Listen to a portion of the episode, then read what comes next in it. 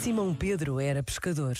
Criado na dureza da vida do mar, é fácil imaginar a surpresa daquele homem a quem Jesus disse: De agora em diante serás pescador de homens. Também sabemos que deixou tudo para seguir Jesus, que o negou três vezes e que ouviu palavras que naquele momento não seria possível. Tu és Pedro, e sobre esta pedra edificarei a minha igreja. Hoje, a Igreja celebra a festa da cadeira de São Pedro e basta esta breve pausa para rezarmos pelo Papa Francisco, como ele tantas vezes nos pede.